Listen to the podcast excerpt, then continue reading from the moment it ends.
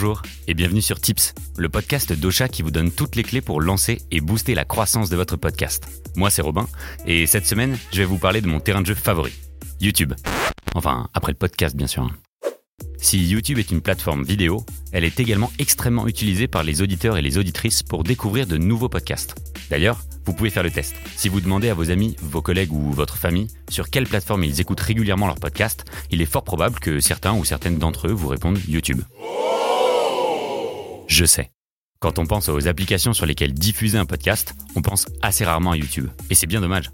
Vas-y Emma, balance les stats. Selon la dernière étude d'Edison Research et Ad Results Media, 20% des auditeurs et auditrices écoutent leurs épisodes sur YouTube, ce qui place la plateforme juste après Spotify et juste avant Apple Podcast.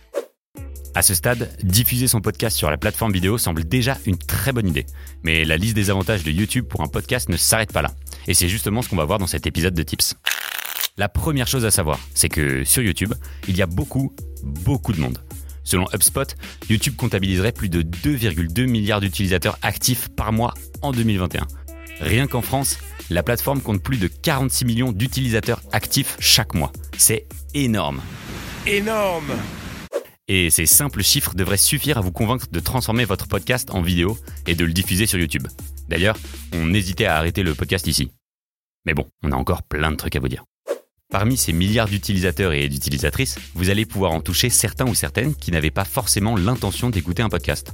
Mais ils vont quand même écouter votre émission parce que votre épisode répond à une requête qu'ils ont tapée sur YouTube. Ce qui fait que YouTube est une opportunité en or pour les podcasteurs et les podcasteuses aujourd'hui, c'est son algorithme surpuissant. Que celui ou celle qui n'est jamais tombé dans le vortex de YouTube à enchaîner les vidéos suggérées me jette la première pierre. Je l'avoue, c'est quelque chose qui m'arrive assez souvent. Quand je trouve un thème qui m'intéresse, ce n'est pas juste une vidéo que je regarde, mais plutôt deux ou trois ou six. Et si dans mes vidéos suggérées, il y a un podcast qui se glisse, alors je me le note ou je vais mettre l'épisode en favori sur Spotify ou Apple Podcast et je l'écoute plus tard. En fait, le plus souvent, YouTube est une première étape vers votre podcast. C'est-à-dire que c'est sur cette plateforme que de potentiels auditeurs et auditrices vont découvrir votre émission, mais ils ne vont pas forcément rester sur YouTube pour l'écouter en entier. Au-delà de son algorithme de recommandation vraiment très efficace, YouTube a des fonctionnalités super intéressantes qui peuvent augmenter l'engagement de votre audience. Par exemple, il est beaucoup plus simple de laisser un commentaire sous une vidéo YouTube que sur une application de podcast. Toutes ne supportent pas ce format d'ailleurs. Cet espace commentaire et son système de like ou de dislike sous chacune des vidéos vous permettent au final d'interagir plus facilement avec vos auditeurs et auditrices, de leur poser des questions et d'avoir leur réaction à votre épisode presque en live. Enfin, N'oubliez pas que YouTube, c'est Google, et que référencer son podcast sur YouTube, c'est participer au référencement naturel de ses épisodes. Est-ce que vous avez déjà remarqué que quand vous tapez une requête ou une question dans la barre de recherche de Google, des suggestions de vidéos, de podcasts ou d'articles sont mis en avant tout en haut de la page des résultats? C'est ce qu'on appelle des snippets. Google juge les contenus les plus pertinents pour répondre à votre demande et vous les affiche en gros tout en haut de la page. Si vous faites un travail de référencement sur les podcasts vidéo que vous diffusez sur YouTube, vous augmentez donc vos chances de ressortir en snippets. Et forcément, vous toucherez plus de monde. Bon, on s'est toujours tout dit, vous et moi, hein Pour qu'un podcast fonctionne bien sur YouTube, il y a tout de même quelques petites contraintes à garder en tête. La première, c'est que, ça ne vous aura pas échappé, YouTube et le podcast sont deux médiums antinomiques. Le premier mise avant tout sur l'image, l'autre n'a que le son pour convaincre son audience. Donc transformer un podcast audio en podcast vidéo, c'est pas toujours simple. Les utilisateurs et utilisatrices de YouTube ont une attente au niveau de la qualité du contenu visuel diffusé sur la plateforme. Et que vous le vouliez ou non, vos podcasts vidéo vont se retrouver en concurrence directe avec des vidéos créées spécifiquement pour YouTube.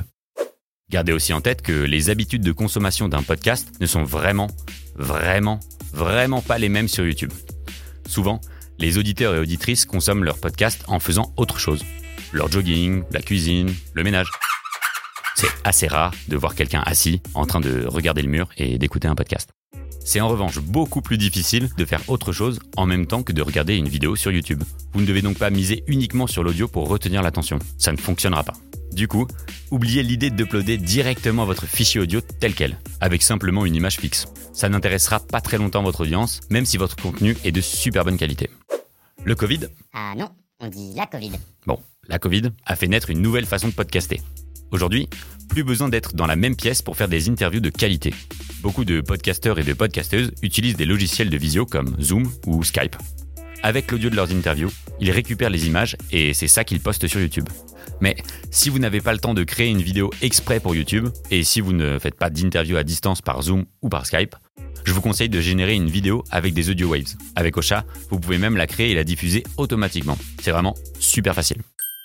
Si vous avez encore des doutes à l'idée de diffuser votre podcast sur YouTube, dites-vous que c'est surtout un levier supplémentaire pour booster la découvrabilité de votre podcast. Et en plus, c'est gratuit, gratuit et encore gratuit. C'est la fin de cet épisode de Tips. Et si vous écoutez ce message, c'est que vous faites partie de la crème de la crème. Merci pour votre écoute. D'ailleurs, si ça vous a plu, vous pouvez nous laisser un avis sur Apple Podcast et mettre 5 étoiles sur Spotify. Vous pouvez aussi partager cet épisode autour de vous. Cette semaine, on aimerait remercier Natacha du podcast Belle et Stylée qui nous a laissé un message sur Instagram. Hey hey Petit emoji feu. Je suis en plein pré-lancement et je suis tous vos conseils. Main qui se lève avec des apostrophes. J'ai ouvert un compte Instagram pour l'occasion et j'ai aussi écouté tous vos épisodes deux fois. Smiley qui sourit avec une petite goutte de sueur. Merci beaucoup Natacha pour ton message, ça fait chaud au cœur. À la semaine prochaine pour un tout nouvel épisode de Tips.